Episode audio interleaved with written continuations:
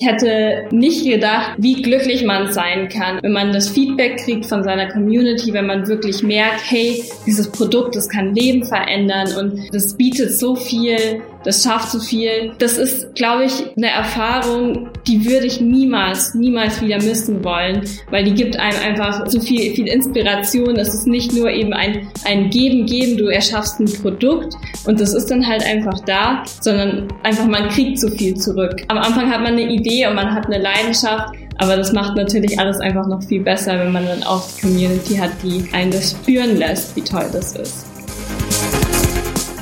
Willkommen beim Female February. Mein Name ist Fabian und ich freue mich, euch einen Monat lang voller inspirierender Stories von Gründerinnen und Unternehmerinnen aus Deutschland zu liefern. Der Female February wird präsentiert von Canva, deinem Design-Tool für alles rund um Content und Präsentationen. Alleine oder im Team.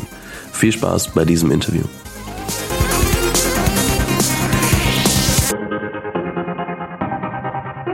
Herzlich willkommen zu einer neuen Folge im Female February. Mein Name ist Fabian und ich freue mich heute, Cornelia Weinziel begrüßen zu dürfen. Cornelia hat während des Studiums ähm, eine Community für hausgemachtes veganes Essen in deiner Nähe gegründet. Die heißt Melon, 2020 gegründet. Ähm, inzwischen ähm, haben wir gerade darüber gesprochen, weil, ich, weil sie mich auch netterweise eingeladen hatte äh, zum, zum iOS-Launch. Also es gibt die iOS-App, es gibt äh, das Online, es gibt es als Android-App. Und du kannst überall gucken, wer in meiner Nähe macht eigentlich oder kocht gerade eigentlich. Und ähm, kannst dann entweder entscheiden, dich mit den Leuten äh, so treffen zum Essen oder zum Mitnehmen ähm, das Essen abzuholen. Und da sind jetzt auf jeden Fall ein paar tausend Leute Teil der Community. Ähm, genaue Zahlen muss, muss wenn dann Cornelia nochmal liefern. Aber ich freue mich sehr, dass du heute hier bist und sag herzlich willkommen im Podcast. Ja, hallo auch von meiner Seite und natürlich vielen, vielen Dank, dass ich heute hier sein darf. Ich freue mich sehr auf die nächsten 30 Minuten, wo wir uns unterhalten werden. Eine Frage, ähm, du hast ja aus dem Studium heraus gegründet. So, ist es so, dass du während der Schulzeit schon wusstest, ich will irgendwann gründen? Oder wann kam dieser Moment, dass der Funke übergesprungen ist und du gesagt hast, okay, irgendwann will ich was eigenes machen? Mm, ja, also bei mir war das tatsächlich schon so, dass ich immer auch schon während der Schulzeit so das, den Drang hatte, was selber zu machen. Ich hatte auch ein ziemlich starkes Gerechtigkeitsgefühl und wenn mich halt was gestört hat, dann wollte ich das auch immer gleich ändern. Und ähm, ich wusste aber nicht so genau, wie mache ich das denn eigentlich? Und das hat sich dann immer weiterentwickelt, bis dann im Studium das auch konkreter wurde und ich dann natürlich schließlich auch gegründet hatte. Also ähm, ist es quasi aus diesem ähm, ja, Drang, was Eigenes in die Welt zu tragen, ähm, heraus entstanden. Auf jeden Fall. Und äh, was ich festgestellt habe, ist, dass es immer so zwei Seiten gibt. Die eine Seite ist irgendwie zu wollen und die andere sich dann bereit zu fühlen. Wann, wann war das bei dir der Fall? Also wann gab es dann so den Moment, wo du gesagt hast, okay, ich will und jetzt ist auch wirklich der Moment loszulegen? Mhm. Also bei mir war das so, dass ich eben Anfang 2019 habe ich mich immer mehr mit diesem Thema beschäftigt, aber da war ich 21, aber da war ich noch nicht so bereit. Also bereit gefühlt zu gründen habe ich mich wirklich erst, als ich eine Idee hatte, von der ich überzeugt war, dass sie ganz vielen Menschen auf der Welt einen nachhaltigen Mehrwert bieten kann und dann aber auch den, die Leute direkt schon gefragt hatte, ähm, ja, wie findet ihr das denn überhaupt? Ähm, Wäre das für euch was Wichtiges, bietet euch das wirklich Mehrwert und ähm, dann habe ich mich bereit gefühlt zu gründen. Ja. Warum dann Melon? Also was, was hat für dich den Ausschlag gegeben, dass du sagst, Melon it is, also das ist die Idee, die ich umsetzen möchte ähm, und, und wie kam es dazu? Also wie komm, kamst du auf die Idee zu sagen, okay, ähm, das ist es?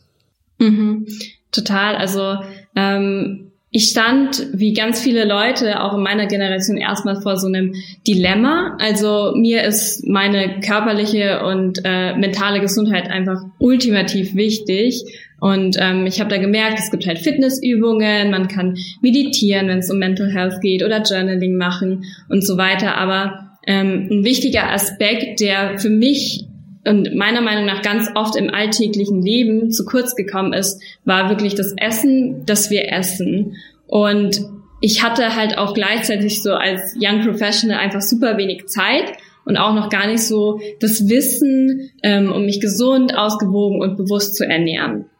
Und ich habe dann auch einfach gar keine Plattform gefunden, die ähm, mir nicht nur Material zum Lesen bieten konnte, sondern wirklich eine Community, die mich aktiv auf meiner Reise unterstützt und mit der ich meine Erfahrungen teilen kann und die mir auch kollektiv weiterhilft, wenn ich Fragen habe oder nach Inspiration sucht, suche. Und ähm, das ist genau der Punkt, wo halt Melon auch ansetzt und sagt, hey, wir bieten eine Community aus Foodbloggern und Leuten, die sich eben Ernährungsberater, Ernährungsberaterinnen, die sich damit auskennen und die dich an die Hand nehmen wollen, die dich, ähm, wo du Fragen stellen kannst. Und aus diesem Bedürfnis heraus bin ich dann auch zum Gründen von Melon gekommen ähm, und habe das angefangen. Genau. Und was ich mich frage ist, also ihr habt ja, du, also du hast ja vor allem während der Uni angefangen. Also die eine Frage ist, wie hast du Uni und und äh, also ja Gründung unter einen Hut gebracht? Weil das ist wahrscheinlich was, was sich schon viele fragen. Weil ich sag mal, wenn man von außen drauf schaut, denkt man ja immer Uni, ach, da passiert jetzt nicht so viel, das, das geht schon. Aber wir wissen ja alle, dass Uni trotzdem ähm, genug zu tun sein kann. Und äh, dementsprechend, wie hast du, wie hast du das vereinbart? Also hast du ein Urlaubssemester genommen, hast du einfach losgelegt und äh, dann gemerkt, oh, das kriege ich schon irgendwie parallel hin? Oder ist es so, dass inzwischen einfach die Gründung, ich sag mal, 99 Prozent deiner Zeit einnimmt? Mhm.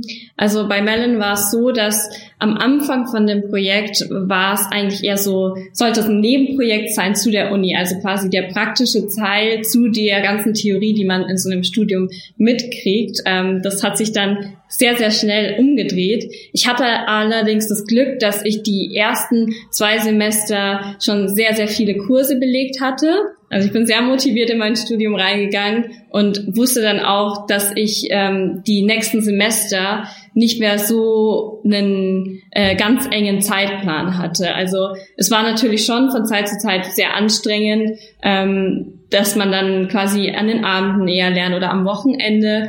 Aber ich hatte da nicht mehr so den Druck, wie wenn man quasi den regulären Stundenplan äh, gemacht hätte.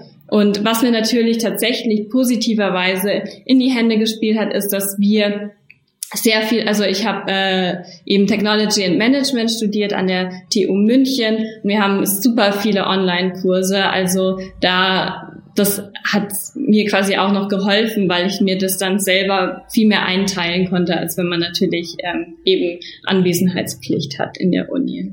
Ja.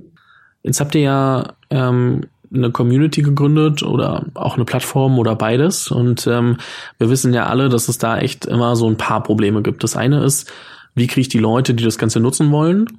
Weil das ist das eine Thema, aber wie kriege ich auch die Leute, die dann irgendwie ein Angebot schaffen, gerade bei euch? Wie finde ich Leute, die Lust haben, sich umzuschauen und gegebenenfalls ihr Essen abzuholen oder im besten Fall natürlich mit den anderen Leuten gemeinsam zu essen? Aber wo finde ich auch die Leute, die kochen wollen? Und ähm, wie seid ihr da rangegangen? Also wie habt ihr versucht, äh, in einer ganz frühen Phase, wo ich quasi niemand kannte, ähm, Leute für euch zu gewinnen, so dass es trotzdem ausgewogene Balance auf eurer Plattform gab. Mhm. Also da liegst du ganz richtig, das ist absolut die Königsklasse bei uns auch immer noch äh, ein Thema, wie man dieses Balancieren von Angebot und Nachfrage dann eigentlich schafft.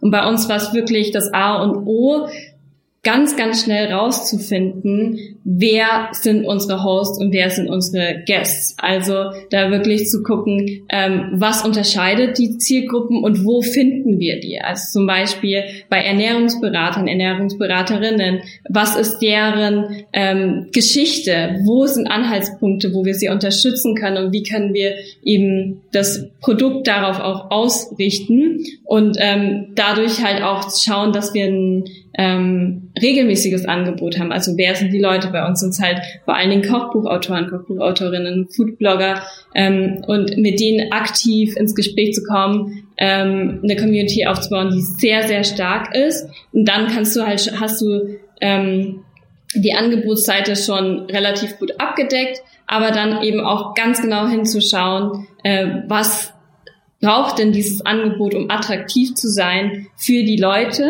ähm, die das buchen wollen und was sind die Argumente äh, für diese Personen, dass sie es sehr schade fänden, wenn Melon eben nicht mehr, wenn es Melon nicht mehr gäbe. Und ähm, dann kann man halt durch diese Kommunikation ähm, immer wieder schauen, wie kann man, also wie kann man das lenken? Es gibt da keine, glaube ich, so wirklich richtig oder falsche Aussage, aber das Wichtigste ist, in der Kommunikation zu bleiben, ähm, damit man auch zum Beispiel Hosts unterstützen kann durch Social Media, ähm, durch unseren Blog und auf die Angebote aufmerksam machen können, ähm, wenn zum Beispiel jetzt ähm, mehr Angebote sind als Nachfrage, aber auch rückläufig, wenn mehr Nachfrage ist, zu sagen, hey Leute, ähm, hier sind tolle Menschen, die hätten gerne Zimtschnecken in München oder so. Ähm, ihr könnt es doch äh, machen, habt ihr Lust da drauf? Das ist so das A und O bei uns gewesen.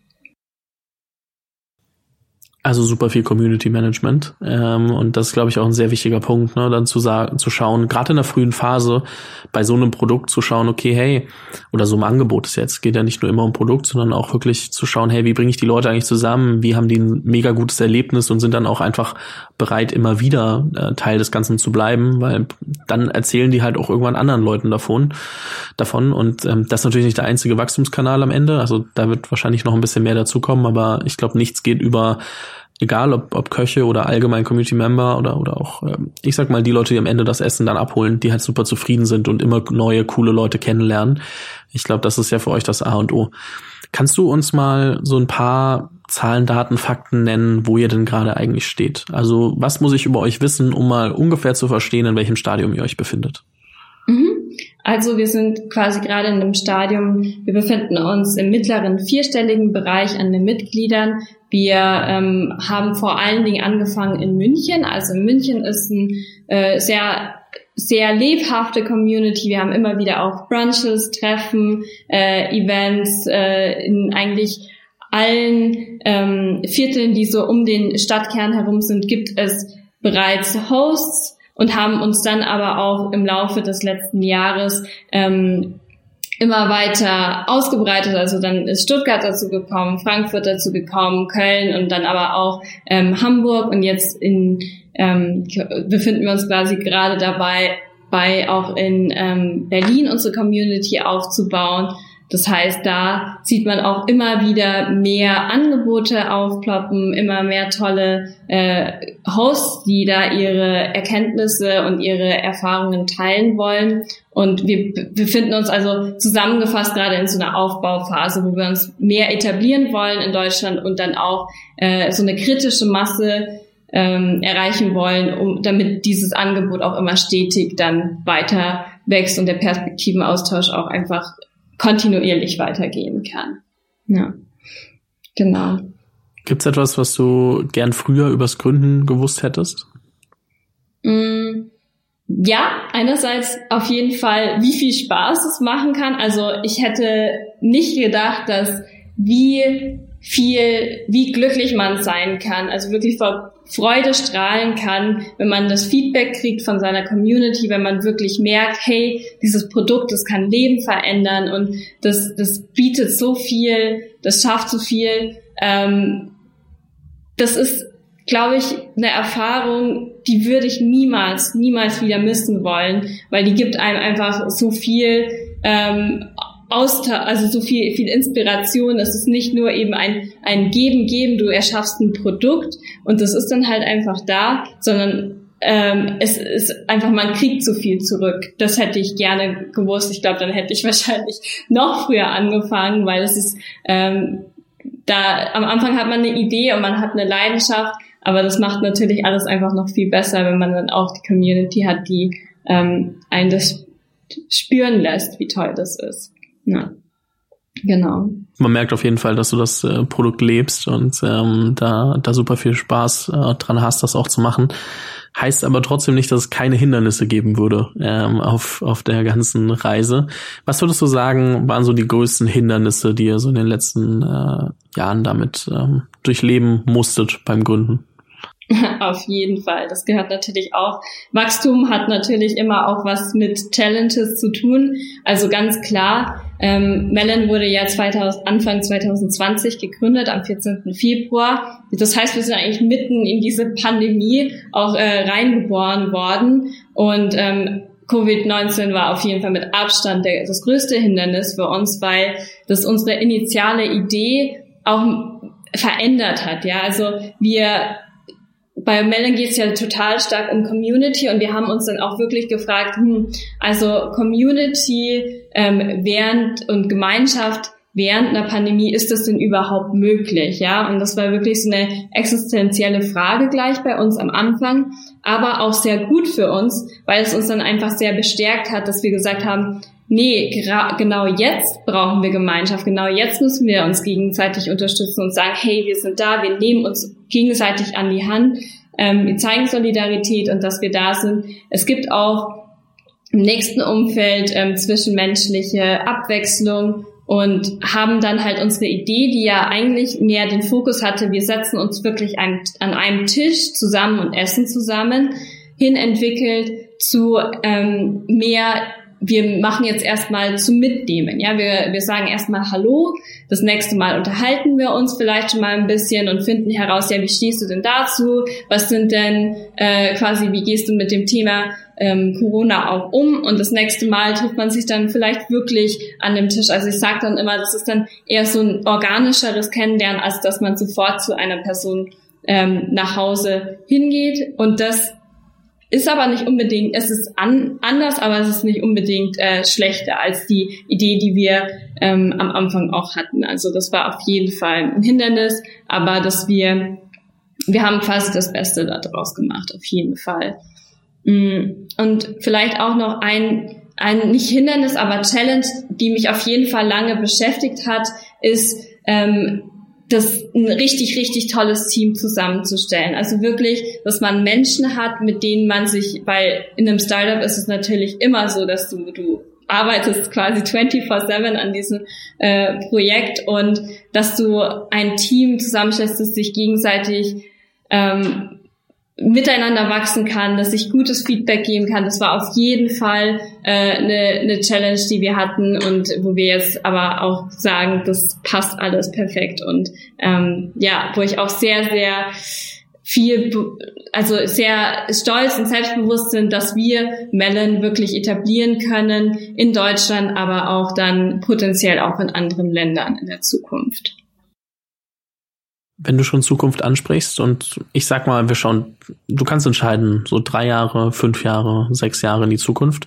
Wo würdest du Melon gerade sehen? Also was ist die aktuelle Vision, ähm, die du auch dem Team mitgibst, die du wahrscheinlich auch jedem kommunizierst, der sich mal ein bisschen näher mit dem Thema befasst. Also was, was steckt noch dahinter? Weil ich, also bestimmt hast du dir noch ein paar mehr Gedanken gemacht, als du bisher ausleben kannst. Auf jeden Fall. Also wenn ich mir über Melon äh, ja, nachdenke. Und die Vision dahinter ist es erstmal, dass wir ähm, in den nächsten Jahren nicht nur in Deutschland äh, quasi die App sein wollen für alle, die sich gerne mit bewusster Ernährung auseinandersetzen wollen, ähm, sondern halt auch marktübergreifend in den europäischen Ländern vertreten sind und irgendwann dann auch ähm, global vertreten sind. Mm, wer unser Logo kennt, das ist so ein kleines Melonenscheibchen, ein Pin. Und wenn ich Melon sehe, dann sehe ich eine vernetzte Welt, eine Welt, die sich unterstützt, die ähm, sowohl eine Online-Komponente hat, um ein Werkzeug hat, um sich auszutauschen, aber sich im Real Life dann auch miteinander verbinden kann und wo ganz viele kleine Melon-Pins auf der Welt verteilt sind und ähm, sich gegenseitig feiern. Also das würde ich so für Melon sehen ähm, und freue mich halt auch darauf, weil Melon ist ja nicht ortsgebunden, sondern kann wirklich jede und jeder mitmachen. Jedes Wohnzimmer, jede Küche kann zum Ort des Austausches werden. Und da setzen wir wirklich auch ganz viel daran, dass es so sein wird in den nächsten Jahren und sich immer weiter dahin entwickelt. Und ich freue mich natürlich auch da wieder das Feedback zu kriegen von unserer Community und dann natürlich auch Features weiterzuentwickeln, wo wir diesen Austausch in der, innerhalb der Community noch einfacher machen, noch äh, intensiver gestalten können. Sehr, sehr spannend. Also ich glaube, jeder, der das Ganze ein bisschen verfolgen will, sollte sich jetzt mal die App runterladen und dann immer mal wieder auf die Karte gucken und schauen, ob in der Umgebung mehr Pins dazukommen, aber auch mal rauszoomen und schauen, wie weit geht das eigentlich schon. Ähm, eine letzte Frage habe ich noch an dich. Und zwar, glaube ich, dass sehr viele Menschen zuhören, die jetzt gerade überlegen, ah, was, ich weiß nicht, ob ich schon bereit bin, eine Firma zu gründen. Will ich überhaupt irgendwann mal eine Firma gründen? Was würdest du jemandem mit auf den Weg geben, der oder die gerade überlegt zu gründen? Also ich würde auf jeden Fall ähm, den Tipp mitgeben, dass wenn man sich überlegt zu gründen ähm, und wenn man schon eine Idee hat, also dass der erste Schritt ist quasi eine Idee. Das ist super toll, wenn man das hat und eine Richtung hat, dass man dann eben wirklich aktiv Leute fragt, ähm, gefällt euch das? Ähm, ist das was, wo ihr euch drin seht? Und dann aber, was mir ganz, ganz wichtig ist und was ich auch ähm, Female Founders immer ans Herz lege, ist, dass man sich dann wirklich aktiv die Zeit nimmt, weil man ist so gehypt, man, man glaubt an die Idee, man will es auf den Markt bringen, man will das Produkt den Leuten einfach am liebsten gleich an dem Tag in die Hand geben, aber dass man sich dann eine Zeit nimmt und sich wirklich überlegt, in diese Branche sehe ich mich da wirklich da drin? Was will ich mit diesem Unternehmen erreichen? Ist es ein IPO? Ist es ein Exit? Was soll damit dann passieren? Und ähm, auch sich trauen, schwierigere Gespräche zu führen, zum Beispiel jetzt mit Mitgründern und Mitgründerinnen, zu sagen, hey, wie sehr will ich mich da, da einbringen, wie verteilt man ähm, die Shares am Anfang, weil wenn man das gemacht hat, ja, wenn man diese, ich sag jetzt mal in Anführungsstrichen langweiligeren, komplizierteren Themen ähm, hinter sich gebracht hat, dann gibt es einem ganz viel Selbstvertrauen und ähm, kann einem wirklich helfen, dann Fehler zu vermeiden, die einem hinterher unglaublich ausbremsen können. Also das ist mir immer ganz wichtig dazu zu sagen. Schaut euch die legalen Sachen an, schaut euch einfach, äh, führt die Gespräche ähm, und dann kann euch nichts mehr aufhalten. Ja.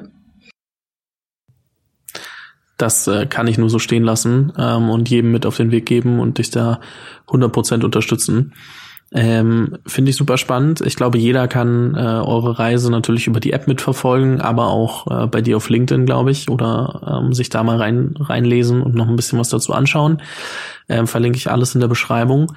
Äh, an der Stelle bleibt es mir vor allem erstmal ähm, vielen lieben Dank zu sagen und ähm, weiterhin viel Erfolg zu wünschen. Es hat mir sehr viel Spaß gemacht und ähm, ich freue mich auf alles, was bei euch noch kommt.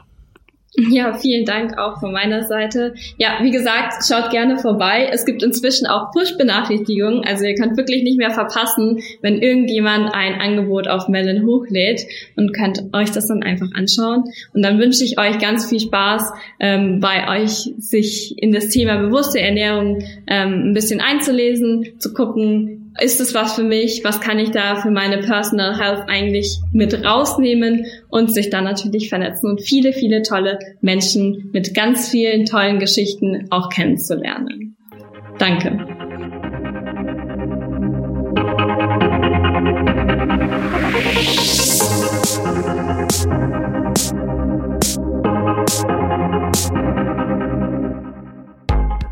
Vielen Dank fürs Zuhören bei dieser Folge des Female February.